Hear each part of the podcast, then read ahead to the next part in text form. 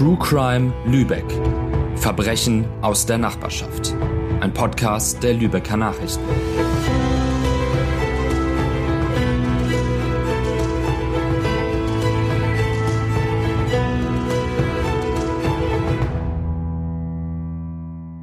Liebe Zuhörerinnen und Zuhörer, herzlich willkommen zu einer neuen Folge unseres Podcastes True Crime Lübeck. Mein Name ist Sven Wede und mir gegenüber steht Rabia Osol. Herzlich willkommen. Ja, hallo auch von mir. Ähm, ja, wir haben heute auch einen Gast bei uns. Sven, magst du ihn mal vorstellen? Na klar, sehr gerne. Den kenne ich nämlich auch schon sehr lange. Das ist der sehr geschätzte Kollege Hanno Kabel. Seit 22 Jahren schon Redakteur bei den Lübecker Nachrichten, war sehr viel in den Lokalredaktionen und in der Reportage unterwegs und hat auch tatsächlich schon sehr, sehr viele ja, Kriminalfälle begleitet als Journalist und in Gerichtsprozessen gesessen und daraus berichtet und sehr viel Erfahrung. Und heute hat er uns einen spannenden Fall mitgebracht. Genau, der hat nämlich 2019 ganz Lübeck in Atem gehalten. Und was besonders kurios ist, äh, zwei Döner haben am Ende die entscheidende Rolle gespielt in diesem Fall. Dazu kommen wir natürlich später noch. Ja, vielen Dank für die Einladung. Ich freue mich sehr, hier zu sein. Äh, und ich werde nach bestem Wissen und Gewissen ähm, alles erzählen, was ich noch erinnere und was ich jetzt noch in der Vorbereitung mir wieder aneignen konnte. Es ist ja doch immer erstaunlich, das merkt man auch als Gerichtsreporter ständig, wie trügerisch Erinnerung sein kann. Aber ich habe ihr noch mal ein bisschen auf die Sprünge geholfen. Ich würde sagen, wir springen einfach mal direkt rein in den Fall und in das, was sich zugetragen hat am 17. Juni 2019. Hanno, du hast das damals so schön geschildert in einem Bericht. Du hast geschrieben, er hatte ein Küchenmesser. Er betrat das Büro der Psychologin, brachte sie in seine Gewalt und zwang sie, ihren Schlüssel herzugeben. Er schloss die Bürotür von innen ab und verrammelte sie. Er drohte, die Frau zu töten. Wir haben also offenbar hier einen Mann, der eine Psychologin in einem Büro gefangen hält. Vielleicht magst du uns am Anfang kurz erzählen, wo befinden wir uns hier eigentlich und wer sind diese beiden Menschen? Ja, wir sind in der Justizvollzugsanstalt Lübeck, im Volksmund meistens Lauerhof genannt. Das ist ein ziemlich großer Gefängniskomplex, der mitten im bewohnten Gebiet äh, im Lübecker Stadtteil Mali liegt. Und da sitzen wirklich die schweren Jungs. Also da kommt man nicht wegen Ladendiebstahl rein. Und auch dieser Daniel P. verbüßte dort eine mehrjährige Haftstrafe wegen sexuellen Missbrauchs von Kindern. Ähm, es gibt natürlich in jedem, in jedem Gefängnis gibt es äh, Psychologen, die sich äh, um die Gefangenen kümmern, die, die ihre Entwicklung ähm, begleiten und begutachten. Und äh, die beiden kannten sich aus einer, wenn ich mich richtig erinnere, einer sozialpsychiatrischen Gruppe. Ähm, und äh, sie war noch relativ jung, 32 Jahre alt, und er war 36. Und für äh, diese Geiselnahme gab es da jetzt also so etwas wie ein persönliches Motiv, dass es da einen Konflikt zwischen ihm und der Psychologin gab, oder hatte das ganz andere Gründe? Also ähm, hätte vielleicht jeder sein Opfer sein können in diesem Moment. Es gab kein persönliches Motiv, das sich auf diese junge Frau äh, gerichtet hätte. Äh, es ging diesem Mann nur darum, äh, aus dem Gefängnis rauszukommen äh, und in seine Heimat Rumänien zurückzukommen. Es hätte also auch andere treffen können. Seine Forderung war, und äh, man könnte darüber lachen, wenn es nicht so furchtbar und traurig wäre, dass er ein Entlassungsschreiben bekommt, unterzeichnet vom Bürgermeister der Hansestadt Lübeck und der Anstaltsleitung. Und er glaubte wohl, dass er sich dann damit nach Rumänien absetzen könne. Eine vollkommen absurde Vorstellung. Er wäre also noch nicht mal bis zum Gefängnistor gekommen damit. Aber ähm, so funktionierte offenbar das, das Gehirn dieses Menschen. Weshalb war der denn überhaupt im Gefängnis? Er war wegen einer schweren Sexualstraftat äh, im Gefängnis und soweit ich weiß, ging es darum auch, äh, ging es auch um Kinder dabei.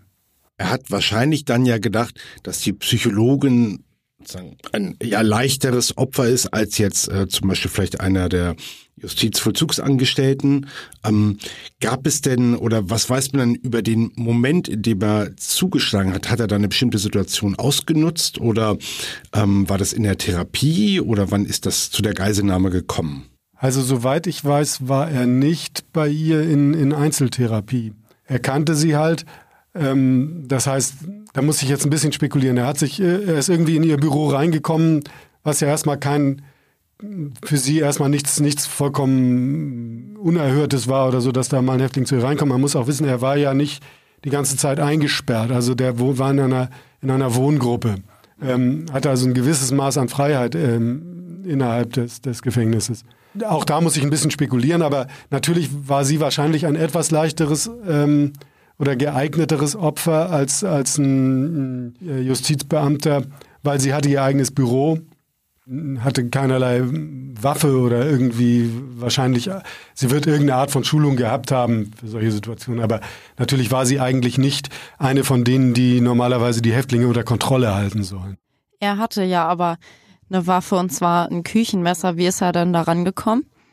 Also in diesen Wohngruppen ist es so, dass die natürlich da auch eine Küche haben, da auch kochen können und so weiter. Es ist trotzdem, nicht so, dass jeder einfach ständig sich ein Messer aus der Schublade nehmen kann, sondern er hatte sich dieses Messer verschafft, weil er gesagt hat, er wollte bei, äh, bei einem äh, anderen Häftling äh, für den den Geburtstagskuchen anschneiden.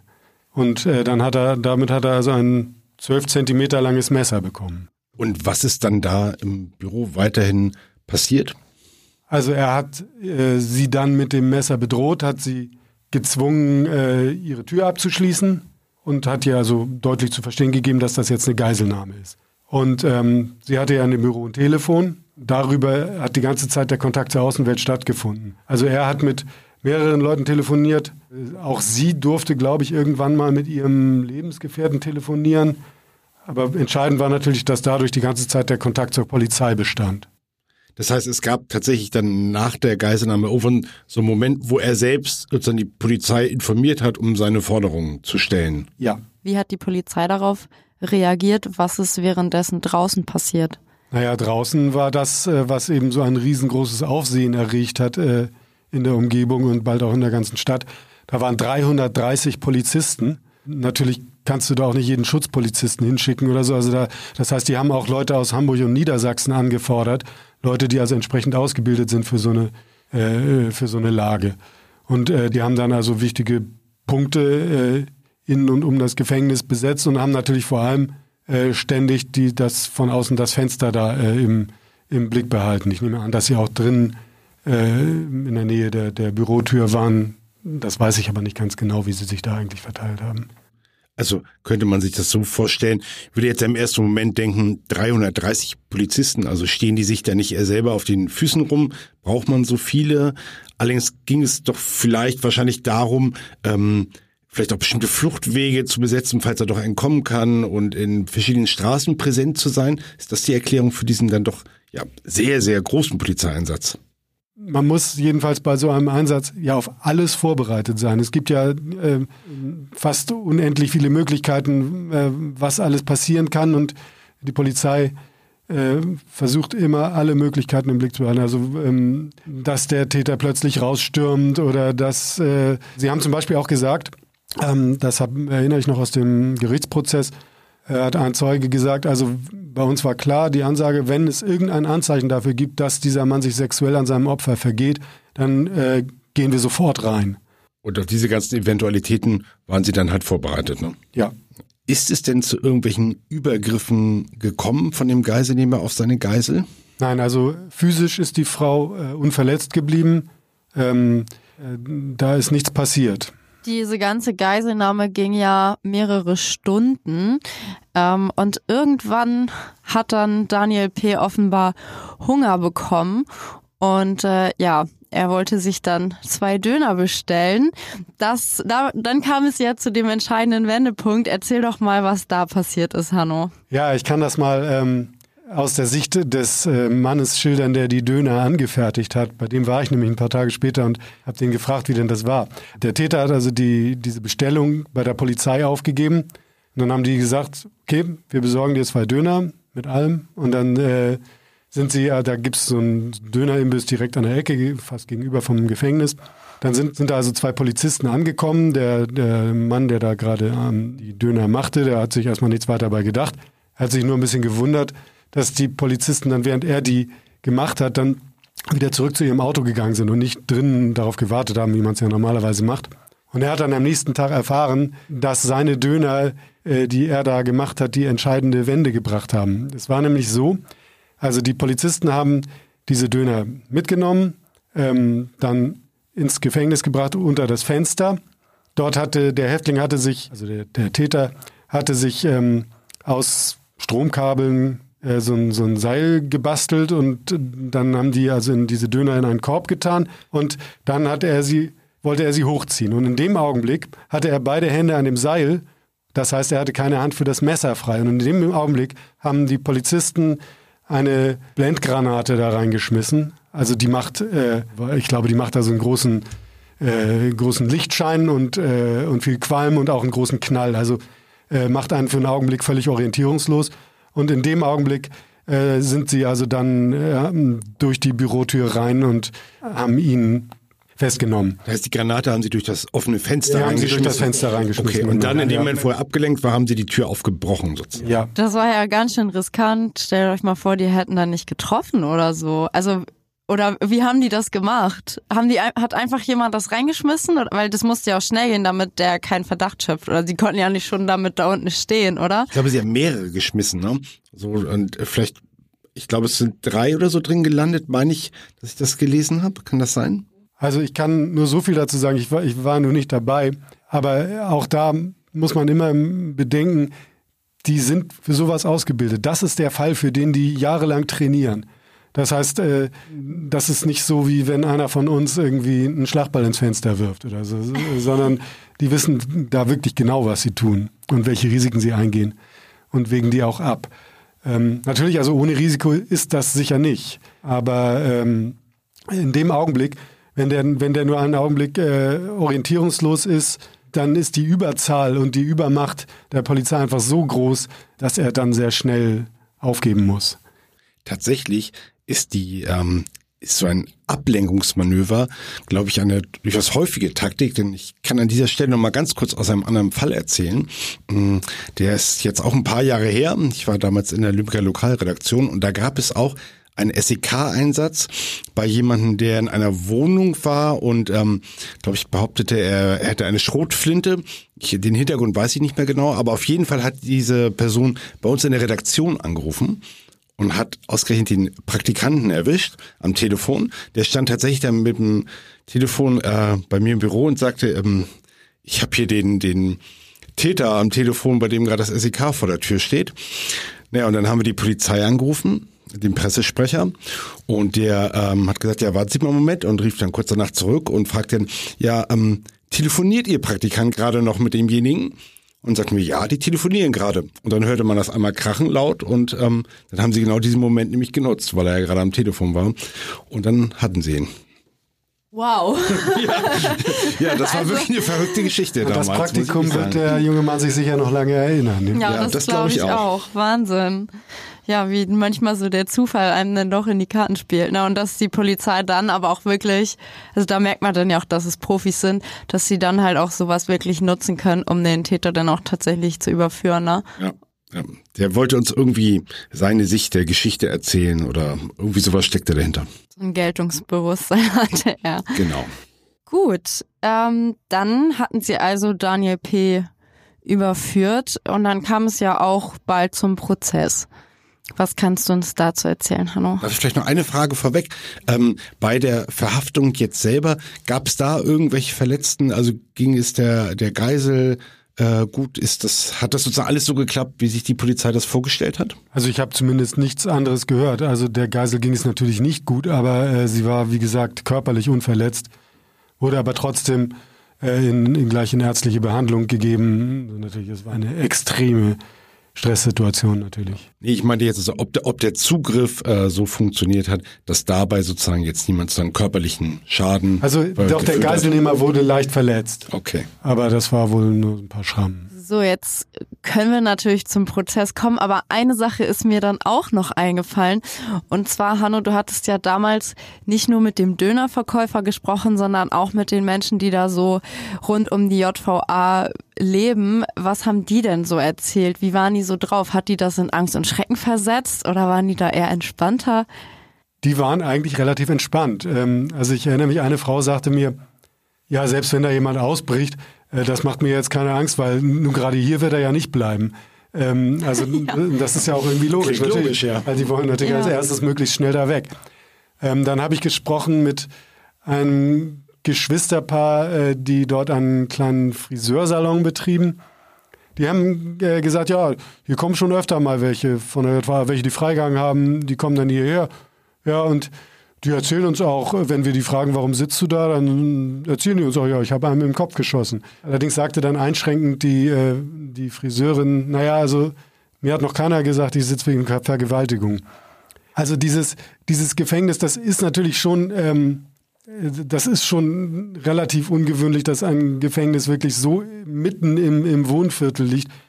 Muss dazu wissen, als das gebaut wurde, war das da draußen noch offenes Land und äh, das hat sich so halt nach und nach darum alles angelagert. Aber alle Leute, die da wohnen, haben schon immer mit diesem Gefängnis da gelebt und äh, für die ist das, ist das völlig normal. Ja, das kann ich auch selber so äh, bestätigen, weil meine Oma hat da tatsächlich auch wirklich direkt nebenan gewohnt in einem Hochhaus im achten Stock und von dort konnte man immer so ja hinten quasi in den Innenhof reingucken. Und als ich klein war, haben wir dann da auch manchmal am Fenster gestanden und geguckt, so welche ähm, Leute da so am Fenster stehen in der JVA und rausgucken, da haben wir uns immer so ein bisschen ausgemalt, was die wohl ausgefressen haben. Natürlich alles kindgerecht noch damals und so. Für mich war das ja auch so ein bisschen, uh, krass, ein Gefängnis und so. Da weiß man ja noch nicht so viel drüber als Kind. Aber ich weiß auch, dass meine Oma auch immer genau das gesagt hatte, was dir auch die eine Frau gesagt hat, nämlich so, ja, wenn hier halt einer ausbricht, der läuft natürlich nicht fünf Meter ins nächste Haus, sondern der läuft erstmal ein bisschen weiter, weil na klar, die wollen ja dann erstmal möglichst weit wegkommen und so. Und äh, wenn wir jetzt tatsächlich zum Prozess kommen, äh, müssen wir tatsächlich eine kleine Änderung bekannt geben, denn da bist du ja Rabea quasi nicht nur Gastgeberin in diesem Podcast, sondern auch selber Gast, denn äh, du hast ja auch zumindest ein oder zwei Prozesstage ja. besucht, also ihr wart ja beide da. Da kann ich euch jetzt beide mit Fragen äh, löchern. Ja, wie begann das denn mit dem Prozess alles so? Ähm, ja, ich erinnere gar nicht, ob ich beim allerersten Tag dabei war. Auf jeden Fall war ich dabei, auch als ähm, die Psychologin auch ausgesagt hat. Und äh, ich weiß noch, naja, ähm, da war ich noch gar nicht so lange auch im Geschäft. Das war so auch einer meiner allerersten Gerichtsprozesse und dann gleich so ein Klopper. Ich weiß noch, dass mich das damals wirklich auch sehr bewegt hat und mitgenommen hat, auch diese Menschen so vor mir zu sehen, sowohl die Psychologin, die damals auch echt ähm, bei ihrer Aussage den Tränen nah war die ganze Zeit über. Man hat wirklich gemerkt, wie, wie sie diese ganze Aktion einfach nachhaltig auch geprägt hat, im negativen Sinne natürlich, also wie traumatisiert sie auch davon war. Ähm, und gleichzeitig aber auch dann den Täter zu sehen, Daniel P., der wirklich da saß auf seiner Anklagebank und so, der wirkte so empathielos und so kalt. Der hat auch die Psychologin, während sie ausgesagt hat, total lange so immer angestarrt und er hat auch selber ab und zu was gesagt und da kam dann auch noch mal so das Ausmaß seiner ganzen völlig absurden Forderungen und Vorstellungen ja ans Tageslicht, dass ich auch selber damals total fassungslos war. Äh, die Richterin war damals fassungslos, alle waren eigentlich total fassungslos. Er hat dann halt erzählt, ähm, dass er äh, ja sich so irgendwann gedacht hat, also er wollte ja gerne abgeschoben werden, das hattest du ja schon erzählt, Hanno, äh, nach Rumänien zurück in seine Heimat, weil er war der Meinung, dass er da nicht ins Gefängnis muss für die Taten, die er begangen hat, also da sexuellen Missbrauch äh, an Kindern. Und äh, ja, er meinte, in Rumänien wird man dafür nicht, kommt man dafür nicht ins Gefängnis. Deswegen wollte er gerne dahin abgeschoben werden. Und da kam ihm dann irgendwann so die Idee, dass er ja eine Geiselnahme machen könnte. Und dann hat er eben sich das Messer organisiert und das ja dann auch durchgezogen. Und er sagte dann auch sowas wie, ja, ich habe gar nicht geglaubt, dass das wirklich funktioniert, aber ich wollte es dann halt wenigstens versuchen.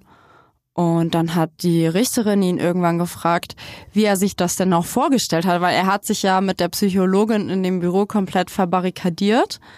Ähm, drumherum stand überall Polizei und so, das wusste er natürlich auch. Und wie er sich das denn vorgestellt hat, da jetzt rauszukommen, wie das mit der Abschiebung laufen sollte.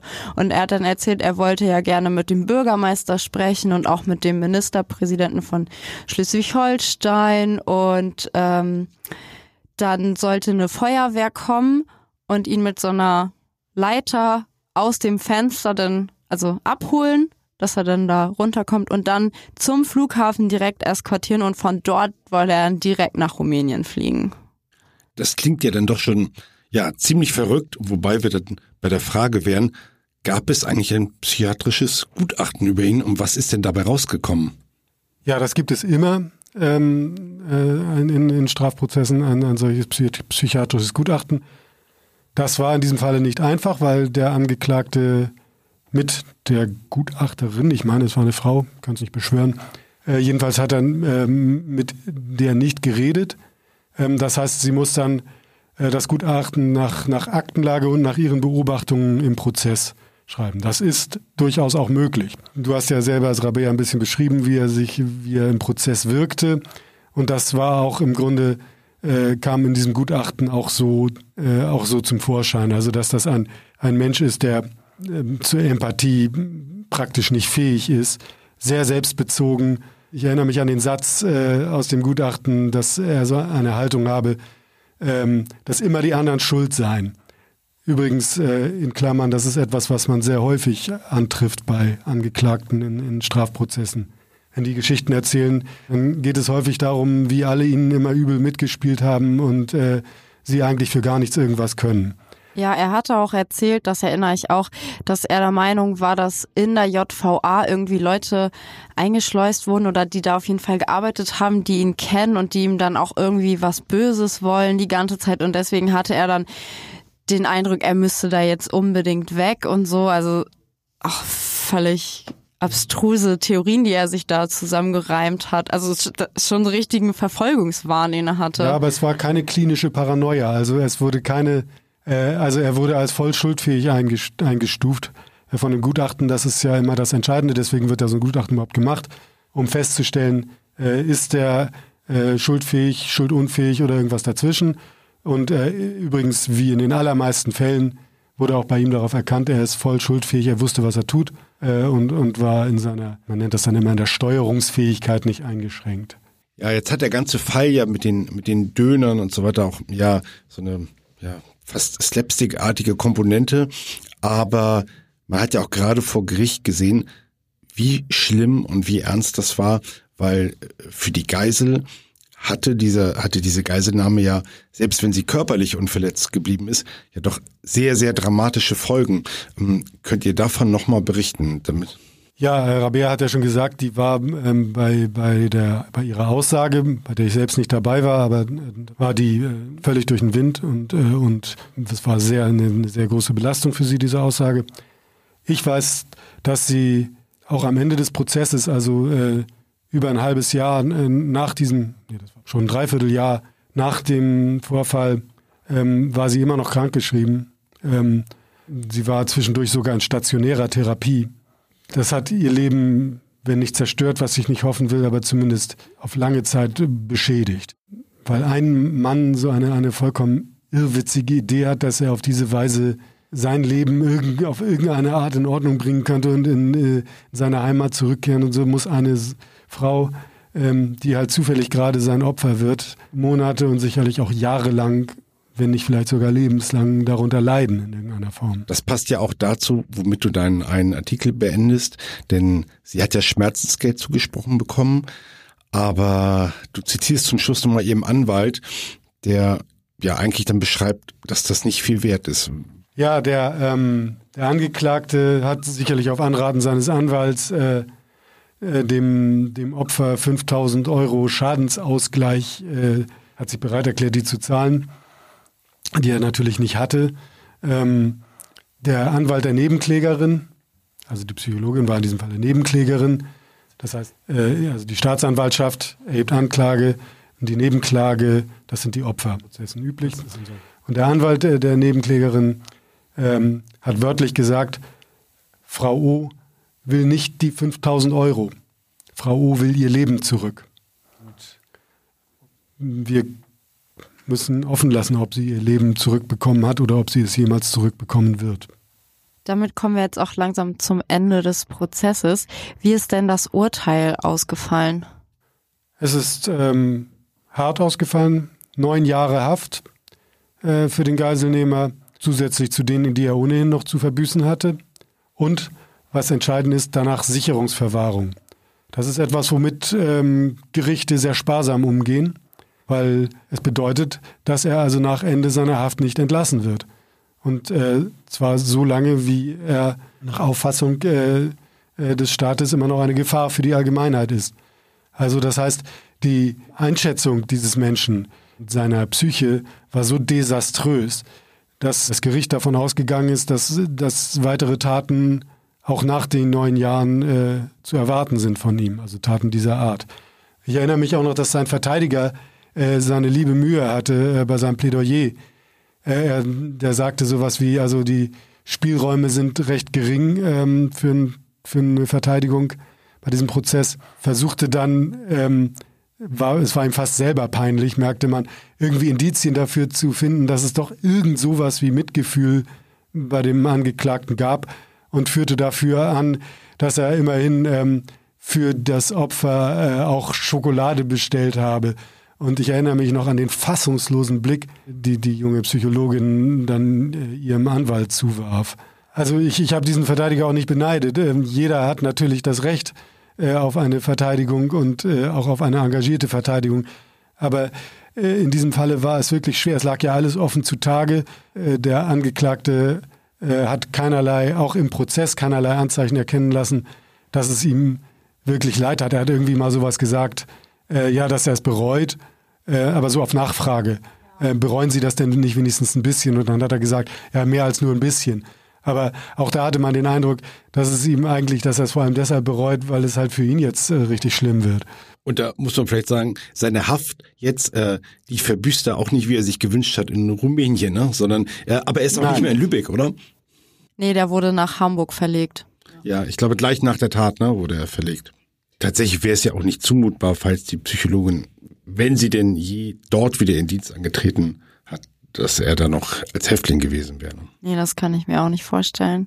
Aber ich finde so wahnsinnig, also er war ja schon in so einer Wohngruppe. Das heißt, das war ja schon wieder so ein Schritt, so, äh, also wie, wie sagt man das denn? Ähm, ja, ein Schritt zur Resozialisierung, ja, also genau, auf dem ja. Weg, Weg zu ja. einer Freiheit hin vielleicht irgendwann. Es sah ne? so aus, als wäre er auf einem guten Weg gewesen und dass jetzt auch dann natürlich das Urteil so ausgefallen ist, dass, so wie du gesagt hast, er irgendwie eine desaströse Persönlichkeit hat und so. Ähm, ja, Wahnsinn, wie sich das so entwickelt, ne? Also. Ja, und das, natürlich äh, hat es viele Diskussionen gegeben dann auch darum, ja, wie kann das überhaupt sein, dass so ein Typ äh, da an Küchenmesser kommt. Das äh, war natürlich auch, äh, hätte so nicht passieren dürfen, zumindest, dass er da ohne, ohne Aufsicht mit diesem Küchenmesser da durchs Gebäude rennt und irgendwo hin kann. Man muss aber sagen, man darf nicht, äh, man darf nie vergessen, unser ähm, Strafvollzugssystem ist nicht darauf angelegt, Leute wegzusperren. Also deswegen ist die Sicherungsverwahrung auch etwas, was nur in, in ganz besonderen Fällen angewendet wird. Das System ist ähm, ist dazu da, Leute auf ein Leben in der Gesellschaft vorzubereiten äh, nach Verbüßung ihrer Strafe. Und ähm, deswegen gibt es sowas wie Wohngruppen, äh, offenen Vollzug, äh, Freigang und so weiter, weil wenn du jemanden äh, fünf Jahre einsperrst, ohne Kontakt zur Außenwelt, ohne Kontakt zum, zum wirklichen Leben, dann äh, ist das Risiko, dass er danach wieder straffällig wird, viel, viel höher. Also es ist immer eine Abwägung. Und natürlich sind solche spektakulären Fälle, lösen natürlich immer wieder Diskussionen darüber aus, ob der Strafvollzug zu lasch sei und so weiter. Aber ich möchte dann doch eine Lanze brechen für die Resozialisierung. In diesem Fall ist sie offensichtlich misslungen, aber äh, in sehr, sehr vielen Fällen äh, ist es ein Segen, dass es diesen Ansatz gibt und äh, unser, unsere Gesellschaft würde schlechter aussehen, wenn wir nicht Straftäter resozialisieren würden. Trotzdem muss man ja auch sagen, dass das ja nicht die, der erste Fall dieser Art in der JVA Lübeck war, ne? Da gab es doch auch schon Geiselnahmen zuvor. Es gab eine Geiselnahme Weihnachten 2014, ähm, wo es auch äh, große Diskussionen gab, vor allem weil die Anstaltsleiterin damals erst am nächsten Tag das Ministerium informiert hat. Die haben wohl erst gedacht, die können das irgendwie intern regeln. Aber das, äh, also das war ein, ein, ein großer Skandal, an den ich mich erinnere. Es gab auch immer mal wieder Ausbrüche, zumindest gibt es einen, an den ich mich noch dunkel erinnere, äh, einen ganz schlimmen Fall, wo ein Mann namens Bugner hieß, der ausgebrochen ist und dann gleich nach seinem Ausbruch wieder einen umgebracht hat. Ähm, aber ich kann jetzt nicht sagen, dass die JVA Lübeck äh, irgendwie besonders hervorsticht als, als ein Gefängnis mit, mit besonders vielen Zwischenfällen oder, oder besonders äh, äh, schlechter, schlechten Sicherheitsvorkehrungen. Man muss bedenken, es ist halt auch ein Gefängnis für Schwerverbrecher. Vielleicht muss man da auch dann hinnehmen, dass es auch immer wieder halt Menschen gibt, die einfach auch diese Lücken im System dann ausnutzen, ne? Die aufdecken und ausnutzen vor allem. Ne? Ja, Hanno, dann vielen Dank, dass du uns diesen Fall mitgebracht hast und erzählt hast. Und natürlich auch an dich, Rabea, denn du warst ja auch Beteiligte, dadurch, dass du den Prozess besucht hast. Ich denke, was uns dieser Fall auf jeden Fall lehrt, ist, hm, dass Straftaten, auch wenn sie keine körperlichen Folgen für das Opfer haben, doch sehr, sehr schlimme, ja, psychische Folgen haben können. Das sehen wir auch häufiger bei Einbruchsopfern, die dann jahrelang äh, nicht mehr ruhig schlafen können, ihre Wohnung nicht mehr betreten können.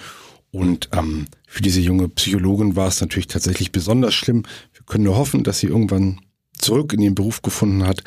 Aber durch den Prozess wissen wir natürlich, dass es wirklich ja ganz, ganz schlimme Folgen hatte.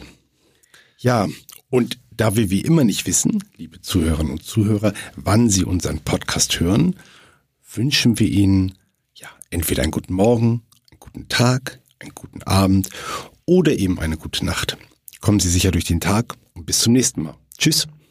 Ich sag auch nochmal vielen Dank, Hanno, und tschüss bis zum nächsten Mal. Ja, tschüss auch von mir.